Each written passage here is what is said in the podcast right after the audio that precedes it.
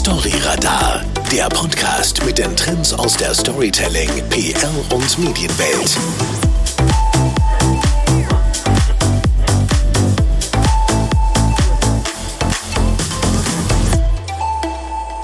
Herzlich willkommen zu einer neuen Folge von Storyradar. Mein Name ist Ferris Bühler und ich bin hier in unserem FBC Podcast Studio mit Larissa Eichin. Hallo Larissa. Hi Ferris. Ja, Larissa, du hast bereits unzählige Konzepte für Unternehmen und Marken geschrieben. Deswegen wollen wir heute für einmal nicht über die Kreation von guten Geschichten sprechen, sondern darüber, wo wir sie eigentlich überall erzählen können. Denn das Wo, das bleibt bei der Strategie meist auf der Strecke, oder? Ja, genau. Ich kann mich erinnern, wir haben früher immer sehr viele Anfragen bekommen, wirklich nur für PR-Ideen. Da hieß es dann, hey, wie bekommen wir da ein paar coole Medien vor Ort? Hey, wie schaffen wir es, diese Geschichte in die Medien zu bringen? Und meistens, wenn dann der Event, das Projekt, die Content-Produktion vorüber war, dann hat man plötzlich gesagt, oh, dieses Video, dieser Text, das wäre noch cool für unsere Newsletter, äh, für unsere Webseite, haben wir da was geplant. Und meistens hatten wir da eben eigentlich nichts geplant, weil wir uns wirklich nur auf die Medienarbeit konzentriert haben. Und wir waren ja stets flexibel, wir konnten das meistens irgendwie lösen, aber das hat uns je länger, je mehr darauf sensibilisiert, dass wir uns von Anfang an wirklich Gedanken machen müssen, dass wir eine coole Story eben nicht nur für die Medien produzieren und dort ausspielen, sondern eben auch für andere Kanäle. Das heißt eigentlich möglichst effizient den Content zu spielen, oder? Genau, möglichst effizient und eben auch wegzukommen von diesem Silo- oder Abteilungsdenken, sondern dass wir wirklich von Anfang an mit verschiedenen Abteilungen auch seitens des Kunden zusammensitzen und sagen, wir haben eine coole Geschichte, wie können wir die gemeinsam auch über eure Abteilungen, über eure Kanäle, die ihr verantwortet, spielen und nicht nur über PR. Jetzt aber, wie könnte man sich so etwas in der Praxis erarbeiten? Oder besser gesagt, was empfiehlst du hier den Kunden? Ja, leider ist es nach wie vor so, dass viele Kunden erst einmal darauf hingewiesen werden müssen, dass sie doch ihre Marketingabteilung oder vielleicht die firmeninterne Kommunikationsabteilung ebenfalls ins geplante Projekt reinholen sollen oder sie zumindest darauf hinweisen sollen, dass da was passiert. Das geht ganz oft vergessen, denn bei kommunikativen Aktivitäten ist eigentlich immer eine, sind eine ganze Reihe von Personen involviert und ich empfehle unseren Kunden immer, dass sie mir als erstes mal eine Übersicht über all ihre internen und externen Kommunikationskanäle schicken, weil da zeigt sich nämlich ganz schnell, wie viele Plattformen ein Unternehmen eigentlich hat und viele sind sich da eigentlich auch gar nicht bewusst. Was sind jetzt aber Beispiele von solchen Distributionskanälen? Ja, wenn wir ein bisschen in die Theorie gehen, da geht man oft eigentlich von diesem POE-Modell aus, also P wie Paid Media Channels, also bezahlte Kanäle, O wie Owned Media Channels, also die eigenen Kanäle, und E wie Earned Media Channels, die verdienten Kanäle. Es gibt als Weiterentwicklung sogar noch ein S für Shared Media Channels. Das ist eine Mischung aus Owned und aus Earned. Ich glaube, bezahlte Kanäle, das ist ziemlich klar. Für die meisten Marketer ist das auch der naheliegendste Kanal. Das sind eigentlich all die Anzeigen, Google Ads, äh, gesponserte Social Media Posts oder Native Advertising, die da reinlaufen. Und zu den Earned Channels, da gehört eben die PR dazu, also Medienberichte, aber eben auch Blogs oder Foren oder Bewertungsplattformen, was eben gerade für Hotels, für Airlines, aber auch für Produkte extrem wichtig sein kann. Und die ganzen Owned Channels, das sind die Unternehmenswebseiten, die Blogs, die sie da vielleicht drauf haben, die ganzen Social-Media-Profile, die sie bewirtschaften, Newsletter, Magazine oder Broschüren, aber auch Events zum Beispiel. Und es gibt auch spannende interne Kanäle, die gerne auch mal vergessen gehen, weil viele Unternehmen ja, viele Unternehmen vergessen, dass sie bei großen Aktionen oder auch bei großen Verkündigungen auch ihr Personal informieren sollten. Die möchten diese große News dann nicht in der Zeitung lesen, sondern vorab vor ihrem, von ihrem Arbeitgeber hören. Und gerade so Sachen wie Intranet oder interne Mailings, die gehören da auf jeden Fall auch dazu. Wow, das ist jetzt eine ziemlich lange Liste, die du da zusammengetragen hast. Äh, muss ich denn immer jeden Kanal bedienen können? Nein, für jeden Distributionskanal gibt es einen passenden Content, also Inhalt, klar. Und hier kommt es natürlich immer auf die Priorisierung an. Klar, man kann jedes Thema auf jeden erdenklichen Kanal ähm, ausspielen, aber es bietet sich eben nicht unbedingt immer an. Muss ich für jede PR-Story noch eine Infografik machen, die ich dann auf Pinterest stellen kann? Wahrscheinlich nicht. Also es lohnt sich in der strategischen Phase, sich mal dazu Gedanken zu machen und abzuwägen, was wirklich zielführend ist und was eben nicht. Und wir sprechen dann hier auch gerne vom Medienmix. Medienmix, das kennt man natürlich auch aus der klassischen Werbung, also wo man wirklich sagt, wie viel gehe ich jetzt in Print, wie viel in Online, wie viel in TV und so weiter.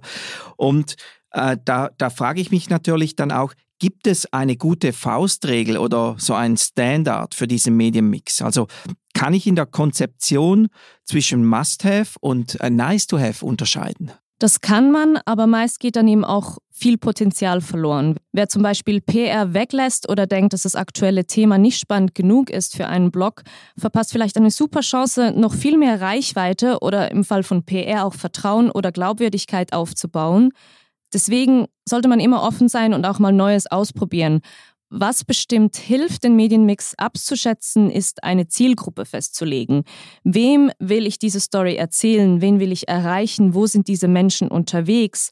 Weil je nach Alter und Mediennutzung der Zielgruppe erübrigt sich dann vielleicht der eine oder andere Kanal, zum Beispiel TikTok, ähm, wo eigentlich sehr klar ist, dass da auch ein mhm. junges Zielpublikum aktiv ist. So oder so sollte man aber immer das Maximum aus den eigenen Kanälen holen. Also ich glaube, da darf man, soll man nicht sparsam sein, wenn es um die Owned Channels geht. Das kostet nichts und es gibt auch immer wieder was Neues zu erzählen fürs Unternehmen. Ja, und ich glaube, gerade diese eigenen Channels, das verpassen noch viele Unternehmen, die dann eben nur an den offensichtlichsten Kanal denken und da geht so viel Potenzial verloren, was ich persönlich immer ganz, ganz schade finde. Jetzt, wie kann denn so eine Distributionsstrategie konkret aussehen? Also für so eine Strategie gibt es einen Haufen fancy Tools, die einem da Wegleitungen und äh, was man da alles drin erfassen kann und auch schon planen kann. Aber so eine Strategie, die kann auch schon äh, mit einer einfachen Excel-Tabelle beginnen. Ähm, da sehe ich, welche Kanäle ich habe, wie und in welcher Frequenz ich sie mit Content bespielen will oder ähm, jetzt schon bespielen tue. Und diese Liste, wenn ihr so eine Liste macht, die soll bitte vor der Content-Produktion stehen. Also wenn ihr die Strategie festlegt, macht euch diese Liste, bevor ihr beginnt, irgendwas zu produzieren, weil nichts ist schlimmer oder frustrierender, wenn ihr ein Video gedreht habt, es geschnitten habt und dann merkt ihr, ach, so ein 15 Sekunden Video-Ad wäre jetzt gerade noch cool gewesen, aber dafür habt ihr vielleicht keine Zeit mehr vor dem Go Live. Das heißt, man geht dann eigentlich heute davon weg, jetzt wir gehen raus, wir drehen einen 30-sekündigen TV-Spot, sondern man denkt, was kann man rundherum sonst noch alles machen? Also eben Making-of-Bilder oder so kurz oder mehr Material produzieren, damit man dann sicherlich genügend hat, oder? Absolut. Und ich glaube, wir setzen uns da oft viel zu schnell unter Druck, dass wir schnell eine Idee haben müssen, schnell raus, schnell umsetzen, schnell ausspielen. Aber es lohnt sich, sich diese Zeit zu nehmen, diese Tabelle zu führen, sich zu überlegen, wenn ich da ein Video drehe, kann ich davon Fotos machen? Was, welche Fotos? Kann ich da vielleicht, bevor ich das Video rausspiele, am Tag vorher irgendeinen Teaser mit diesem Foto machen? kann ich eine Kurzversion von dem Video machen, wo ich dann vielleicht noch einzelne Snippets, vielleicht Behind-the-Scenes-Videos, also gerade wenn man mit einem Promi zusammenarbeitet, nicht nur das Video selbst, sondern vielleicht macht man noch ein kurzes Interview, das man dann wiederum brauchen kann als Zusatzcontent, dass man den Medien zuspielen kann. Also es lohnt sich wirklich, bevor man losrennt und was macht, das einfach mal ganzheitlich durchzuspielen und auch vielleicht ein paar neue Ideen oder Sachen auszuprobieren. Ob es dann umsetzbar ist, das ist die andere Frage, aber dann lernt man auch ein bisschen mehr vernetzt zu denken und eben abteilungsübergreifend auch zu denken. Ja, weil am Ende des Tages kostet das ja auch alles. Also wenn ich dann gedreht habe, Video Content produziert habe und ich merke nachher, oh, Fotos wären noch gut gewesen und ich muss die Darsteller nochmals aufbieten, ui, dann explodieren die Kosten ganz ja, das, schön schnell. Und das geht ja natürlich meistens auch nicht vom ganzen Timing her, das man festgelegt hat. Genau. Das heißt, ich muss mir früh genug Gedanken machen, in welchen Content ich die Storyline verpacke. Genau kann ich aus der Story vielleicht ein E-Book mit Tipps für, für die Webseite dann machen? Also ein E-Book, das ich dann auf die Webseite hochlade. Eine Infografik für LinkedIn vielleicht. Social Media Posts oder Newsletter-Texte. Das ist verhältnismäßig schnell geschrieben. Ich glaube, da kann man sich auch ein bisschen noch was offen lassen. Man muss nicht ganz alles durchplanen. Aber gerade so Sachen wie White Papers, Case Studies, Videoinhalte oder eben zum Beispiel auch Webinare, das braucht Vorlaufzeit, das braucht Planung. Jemand muss das schreiben, drehen, schneiden und eventuell sogar auch noch Leistungen vom Partnern dann in Anspruch nehmen. Und das muss unbedingt in der Konzeptionsphase angeschaut werden, sicher auch ähm, aus Kostengründen, ähm, aber dass man das früh genug auch entscheiden und planen kann. Das erinnert mich jetzt ein bisschen gerade an unseren eigenen Podcast Storyradar, als wir den ja lanciert hatten.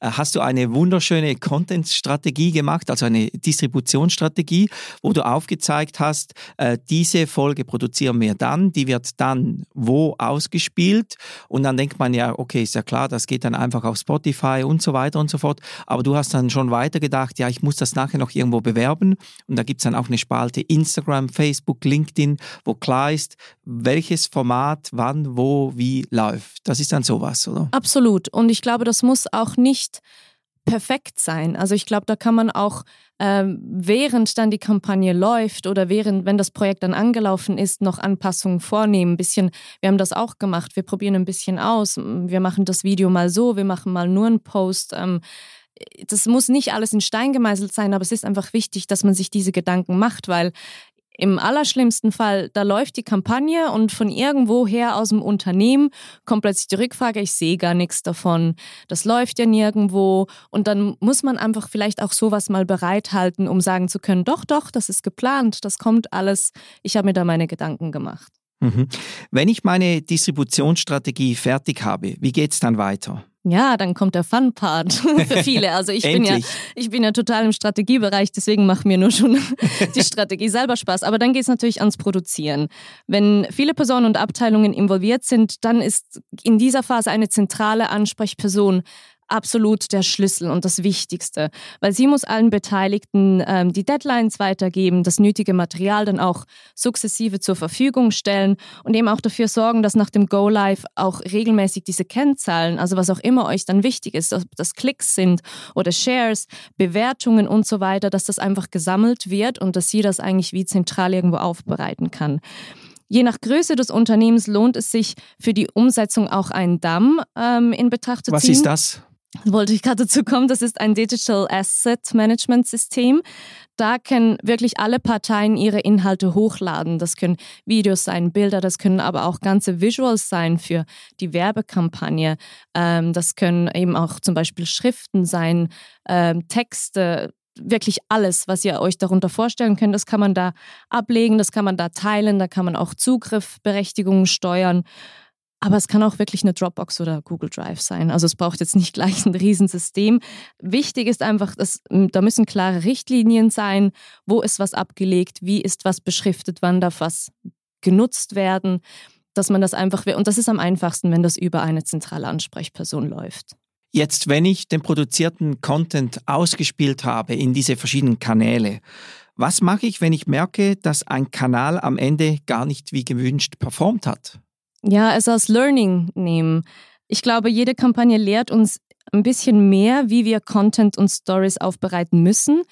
Klar, ich würde auf jeden Fall auf der Analytics-Ebene nochmals einen kurzen Zielgruppencheck machen. Nutzt meine Zielgruppe diesen Kanal auch wirklich? Also hat das von dem her eigentlich überhaupt gematcht?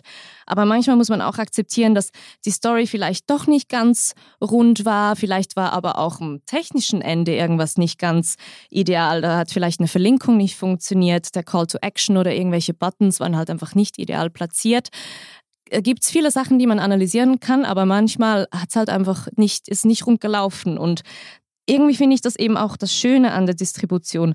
Man kann vielleicht auch immer wieder was Neues, vielleicht was Überraschendes, was man vorher nicht gewusst hat, ähm, über seine Zielgruppen herausfinden. Man kann auch mal was Verrücktes ausprobieren und sagen, hey, wir haben es probiert, hat jetzt nicht funktioniert, wir nehmen es als Learning, fürs nächste Mal machen wir es anders das Schöne ist eben auch, wenn ihr euch dann bereit aufstellt und auf verschiedenen Kanälen verschiedene Sachen ausprobiert, dann könnt ihr vielleicht den einen oder anderen Fail halt auch ein bisschen wieder auffangen und vielleicht das nächste Mal den Content und die Storylines noch ein bisschen mehr schärfen. Und ich glaube, es gibt unzählige Quellen, wo man sich informieren kann, welche Art von Content für welchen Kanal gut funktioniert, wie lang ein Video sein soll, wann ein Call to Action stattfinden soll. Also nehmt das als Learning, lernt auch immer weiter und lasst euch nicht entmutigen. Wow, also wir haben gelernt, Content ist King, Distribution is Queen. Vielen, vielen Dank, liebe Larissa. Das war super spannend, mal Einblicke in diesen Teil zu bekommen, wo man eben viel zu wenig darüber spricht. Dafür ist eben genau Storyradar hier.